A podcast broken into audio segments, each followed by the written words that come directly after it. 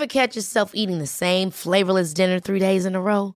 Dreaming of something better? Well, HelloFresh is your guilt-free dream come true, baby. It's me, Kiki Palmer.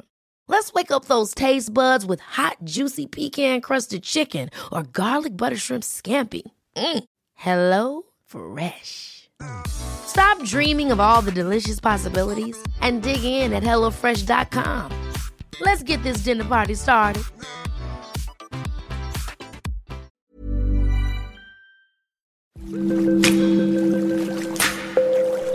Aderezo presenta Abejas, alimentación y medio ambiente. Bienvenidos a un episodio más de Aderezo. Este podcast está dedicado a uno de los polinizadores más importantes del planeta, las abejas, y a la alimentación que nos proporciona, la miel. Para conocer más sobre sus beneficios, vamos a platicar con Ana Riga, la health coach de cabecera de Aderezo, y con Juan Antonio Pliego, apicultor desde hace 50 años.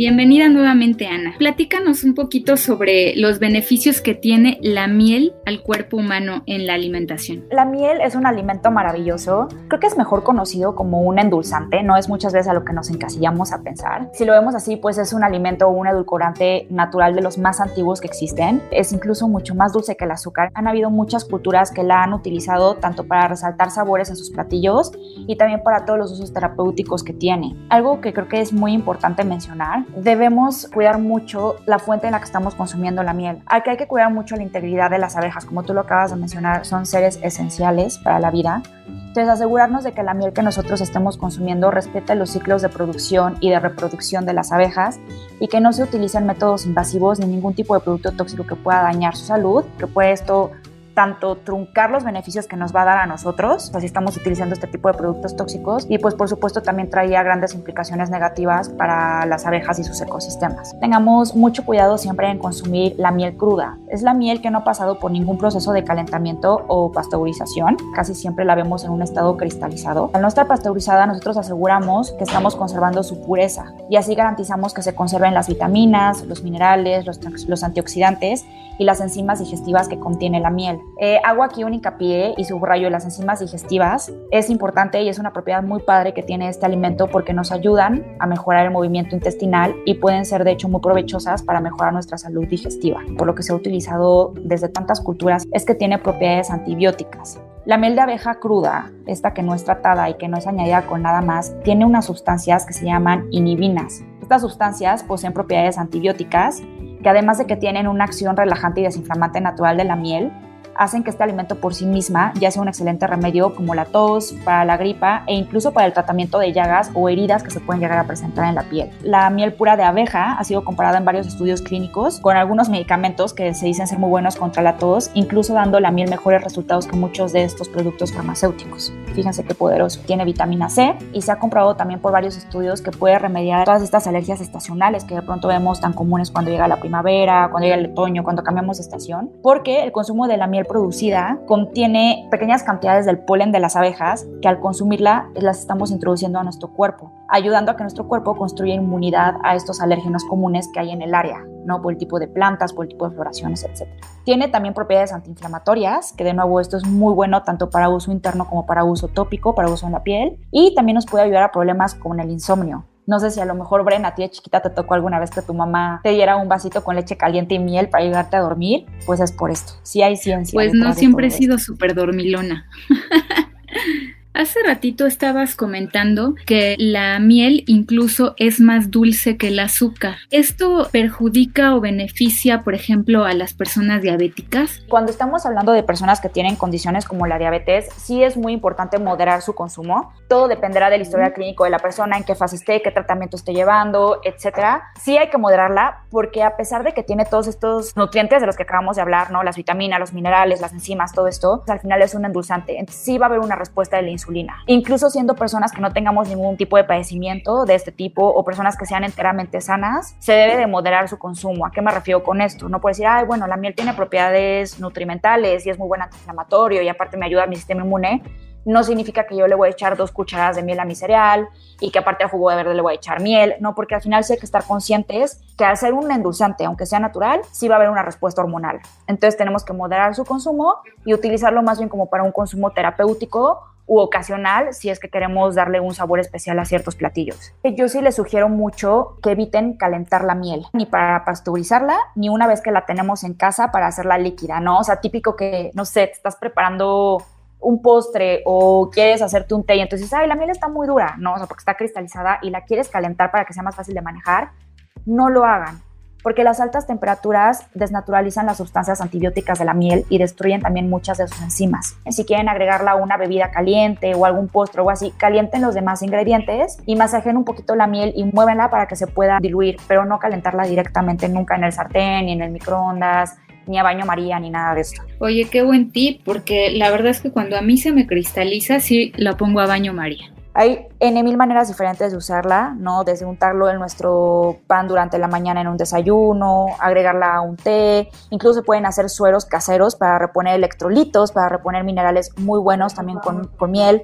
Se pueden hacer vinagretas, eh, adicionar a platillos dulces y salados para darles como un saborcito especial, o incluso directamente de la cucharada, ¿no? O sea que yo confieso que yo sí lo he hecho. La miel es energía que se procesa de manera muy fácil por nuestro cuerpo. Pues también si de repente nos estamos sintiendo ahí con un poquito de sueño o vamos a hacer como una actividad muy vigorosa, la gente que corre maratones o que hace bici de montaña, casi siempre antes de empezar su ruta se toma algún snack o incluso algún tipo como de gelecito que contenga miel, pero puede ser la miel pura para darle pues toda esta energía inmediata al cuerpo. Tengo una bebida que a mí me encanta, quizá hayan escuchado hablar de ella, se llama leche dorada. Los ingredientes clave de esta bebida es uno, por supuesto, la miel y otro es la cúrcuma, que cuando los juntamos, digamos que hacemos un dúo súper poderoso. Es muy fácil prepararlo. A mí me encanta utilizar esta bebida como medicina. Incluso yo lo recomiendo mucho para pacientes con artritis. Les ayuda mucho a disminuir el dolor que puedan haber en articulaciones. Aparte de que eleva las defensas, mejora el sistema inmunológico, disminuye esta inflamación celular que yo les decía que se puede presentar ya sea en vías respiratorias o en el abdomen o incluso cuando ya se presenta en forma de enfermedades autoinmunes y alérgicas o si solamente queremos relajarnos y utilizarlo como un analgésico natural, también está muy rica. Entonces, Bren, feliz, te paso la receta para que se los dejes a todos tus seguidores, a tus escuchas en las notas. Lo puedan preparar desde casa. Ok, muchísimas gracias. Ahí se las ponemos entonces. Nos estabas platicando que también tiene beneficios tópicos. Así es, Bren. Justo todos estos beneficios que tienen se traspasan también para nuestra piel. No debemos olvidar que la piel es un órgano y que al final si la tratamos con alimentos que contengan nutrientes, pues nuestra piel también se va a ver beneficiada de ello. Uno es la miel por sí sola, por todo lo que acabamos de platicar, y otro que es también un derivado de las abejas, que es la cera de abejas. Es muy famosa por las propiedades nutritivas que tiene, que se aplican en la cosmética, porque tienen alto contenido de antioxidantes e hidratantes. Es muy alta también en vitamina A, que la vitamina A está asociada a la curación de daños en la piel e incluso para poder prevenir este tipo de daños. Ayuda también a prevenir el desarrollo de bacterias y la propagación de ciertas infecciones y es muy rica en lípidos. Esta es una diferencia que hay entre la cera y la miel. Estos lípidos lo que permiten es retener el agua dentro de la piel, formando como una capa protectora y atrapando esta humedad para que la piel se beneficie de ello. Cada vez vemos más con esta tendencia naturista como bálsamos para labios hasta productos para el contorno de los ojos. Es muy sencillo poder realmente empezar a migrar la miel de nuestra cocina a nuestro tocador o a nuestro baño. A mí lo primero que me gustaría recomendarles y es muy sencillo es una mascarilla de miel y es tan sencilla como lo único que tienen que hacer es separar un poquito de miel de la que ustedes consuman de esta miel cruda, pues puede ser un recipiente pequeño y con una batelenguas aplicarlo poco a poco en la piel, solamente teniendo cuidado de tomar las cantidades necesarias para que no se vaya a escurrir de más, no se vaya a desperdiciar y pues tampoco vayamos a hacer un chiquero, ¿no? En el baño. De unos 5 a 10 minutos en la piel y después enjuagar con agua ligeramente tibia y quitar los restos con una toalla que también esté ligeramente mojada. Esta mascarilla lo que ayuda es a hidratar la piel sin hacerla grasosa, que eso es muy importante. Nos ayuda a darle una apariencia mucho más firme y flexible a la piel. Mejora el proceso de reparación de la piel. Con esto me refiero como a la reparación de las células que han sido dañadas o muertas. Entonces eso nos da en automático una apariencia mucho más joven y tiene este efecto antibacterial. Cuando llegan a ver algunos granitos que pueden tener un poquito de infección o los mismos puntos negros, ¿no? Que son pues toxinas y sociedad que se quedan en nuestros poros, nos ayuda a remover todo esto. Cuando vamos al supermercado, de identificar una miel pura a una procesada, ¿en qué nos tenemos que fijar? el que siempre me fijo cuál es la textura de la miel. Hace ratito les platicaba que casi siempre nosotros al tener una miel cruda, una miel que no ha sido pasteurizada, ni calentada, ni procesada, esta miel va a tender a cristalizarse, no a ser una miel, digamos, con mucho más espesa y hasta cierto punto, pues parecía como si fuera más sólida. A ojo de buen cubero, creo que ese es un muy buen criterio. Sin embargo, y aquí pongo un asterisco, a veces dependiendo de la fuente, no, o sea, de la floración que haya salido esa miel, puede ser que la miel por naturaleza sea más suave. Entonces, a veces puede ser engañoso. Suele aplicar como en el 80% de los casos, pero no nos da certeza pura, porque por ahí podemos llegar como a desacreditar alguna miel. Entonces, ahí tendríamos que acudir al segundo criterio, Bren, que sería la lectura de etiquetas. Si aquí estamos hablando de que lo que tenemos que consumir es una miel cruda y una miel pura, lo único que debería de haber en los ingredientes de una miel es miel. Y es que puede sonar muy absurdo esto. Eh, la volteamos y ves que de pronto dice azúcar, jarabe, color amarillo tal, color rojo tal, aromatizante artificial. Y dices, bueno, porque una miel, si es pura y una miel por sí sola ya tiene color, ya tiene espesor, ya tiene aroma, ¿por qué tendría que tener todos esos aditivos? es porque probablemente de miel tenga muy poquito. Ya está súper rebajada, ya está industrializada y lo poco que tiene de miel seguramente ya está pasteurizado. Al tener tantos aditivos y azúcares que ya han sido procesados, puede resultar pues más bien en un producto que más que benéfico, incluso hasta termina resultando pues dañino para nuestra salud. Pues ahora sí que más claro que ni la miel. pues muchísimas gracias, Ana.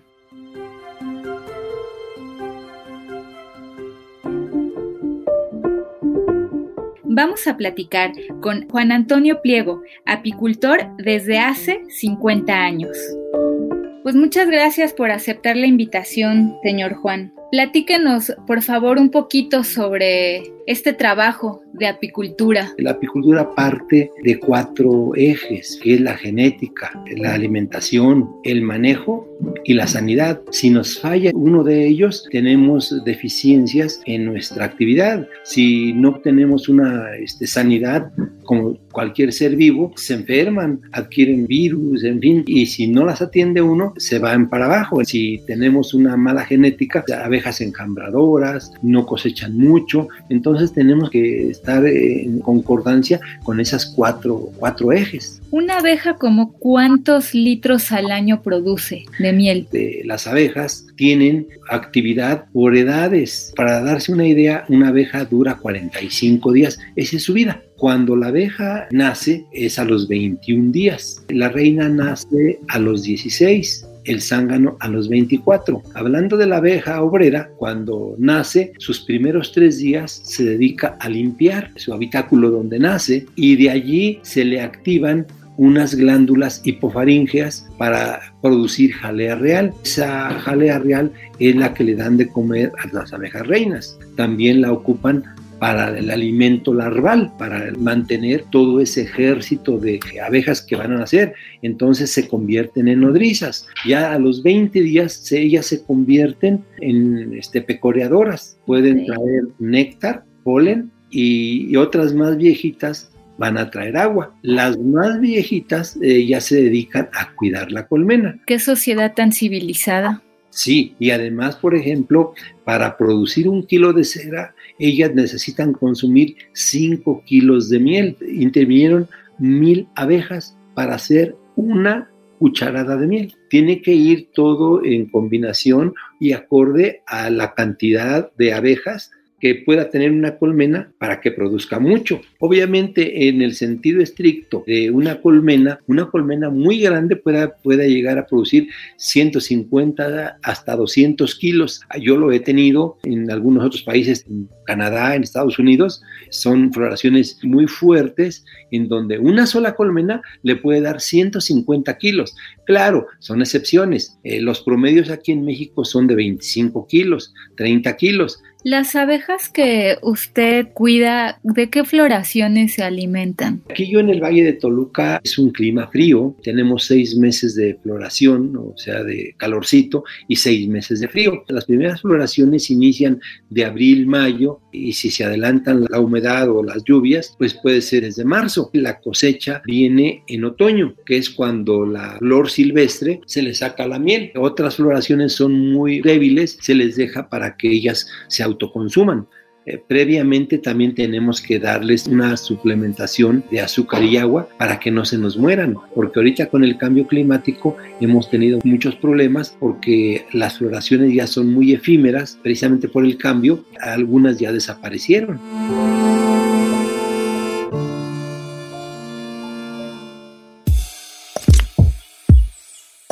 Juan, ¿nos podría platicar sobre miel pliego? En 1970 surgió la idea, tenía yo a mis hermanos, también aprendieron la apicultura, nomás que ya hace 20, 25 años la dejaron. Sin embargo, fuimos haciendo eso como una empresa familiar. Procesamos todos los productos de la colmena, prácticamente los 10 productos de la colmena, incluyendo reinas y núcleos y polinizaciones que se llegan a hacer en algún momento, y 70 productos, todos derivados de la colmena. Eh, mis hijos ya todos saben hacer los productos, mi esposa lo mismo, y yo me dedico de lleno al campo, porque ahora tenemos, con esto que le decía yo hace un momento del cambio climático, tenemos que tener en, la, en colmenas con dos reinas para que estén fuertes todo el año y así en alguna floración que llegue fuera de temporada, la copien nuestras abejas y no se nos baje la producción. Por ejemplo, en algunos otros estados de la República no florió tal o cual cosa y pues se les baja la producción y nosotros viendo esa problemática que hace unos 10 años nos dimos cuenta. Hablan mucho que el cambio climático ya apenas, no. Eh, para mí el cambio climático ah, se ha venido dando desde hace unos 10, 12 años. Lo he palpado en ellas porque eh, no se cosecha ya la misma miel, la misma cantidad, entonces tenemos que implementar mecanismos para poder llegar a nuestras metas. Hemos visto que la abeja es muy noble y se adapta, tenemos cajones con dos reinas sobrepuestas unas arriba de otra para que no se maten entre sí. Nos ha beneficiado mucho ese método de doble reina. El, el cambio climático también les afecta a ellas en su comportamiento, ¿no? Sí, aquí en Toluca decíamos que había dos estaciones, la de invierno y la estación del tren. Pues era frío aquí, ¿no? Ahora en un mismo día tenemos los cuatro climas. Todo eso ellas también lo resienten, porque si ellas, por ejemplo, las tenemos a plena capacidad de producción, salen y todo, pero no traen el suficiente néctar. Lo que hacemos es obligarlas a producir veneno de abeja sin matarlas y producir más jalea real. Nosotros estamos acostumbrados a implementar la apicultura extensiva para sacarle jugo a todos los, los, productos de la colmena. Nosotros tenemos mucha demanda con la pitoxina y con la jalea real, por eso miel pliego ha salido adelante, si no ya no, no existiéramos porque muchos compañeros han desaparecido sus colmenares o sus ingresos en ese sentido del negocio apícola porque ya no les fue rentable y se dedicaron a otra actividad. También es muy importante el cuidado de las abejas para el medio ambiente. Sí, sobre todo que, por ejemplo, el año pasado eh, nombraron a la abeja mundialmente el insecto más importante del mundo. Ha tenido muchas bajas y nos ha pegado también mucho de los herbicidas que hacen para hacer las siembras de todos los cultivos. Eso nos ha también perjudicado mucho. En el Estado de México no tenemos un problema muy acentuado, no son grandes extensiones, son mínimos los productores que aplican y no es una agricultura extensiva en el sentido de que con avioneta y todo eso. Pues no, no, no, no. Por ese lado no nos quejamos, pero sí en nuestro país sí existen zonas a donde sí les ha pegado, sí las han matado, en Jalisco, Coahuila, en el norte, todo eso ha tenido mucha repercusión en la baja de la apicultura. ¿Alguna recomendación para la gente de ciudad cuando ve algún panal? Pues ya ve que luego las matan protección civil o bomberos, lo que se les pide es que ahorita con la posibilidad del WhatsApp y todo aquello, o inclusive en la radio, que den, den informes en donde existe un panal para que un apicultor vaya y la rescate. Por ejemplo, si están en una casa, están en un árbol en la calle, no hay ningún problema, se pueden capturar. Cuando es una escuela, una iglesia, donde haya mucha gente, valorar siempre la vida del, del ser humano. ¿Nos podría compartir, por favor, eh, su página web o redes sociales donde podemos conocer su producto? Sí, claro, es mielpliego.com.mx. Pues muchísimas gracias, Juan. No, y felicidades por esa gran labor. Muchas gracias a ustedes. Gracias por escucharnos en un episodio más de Aderezo.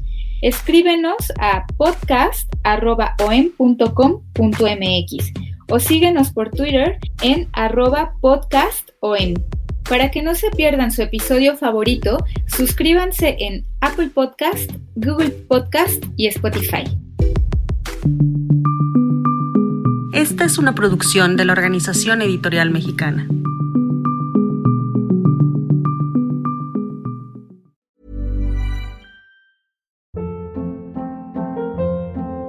Hold up. What was that? Boring. No flavor. That was as bad as those leftovers you ate all week. Kiki Palmer here, and it's time to say hello to something fresh and guilt-free. Hello Fresh. Jazz up dinner with pecan-crusted chicken or garlic butter shrimp scampi. Now that's music to my mouth. Hello Fresh. Let's get this dinner party started. Discover all the delicious possibilities at hellofresh.com.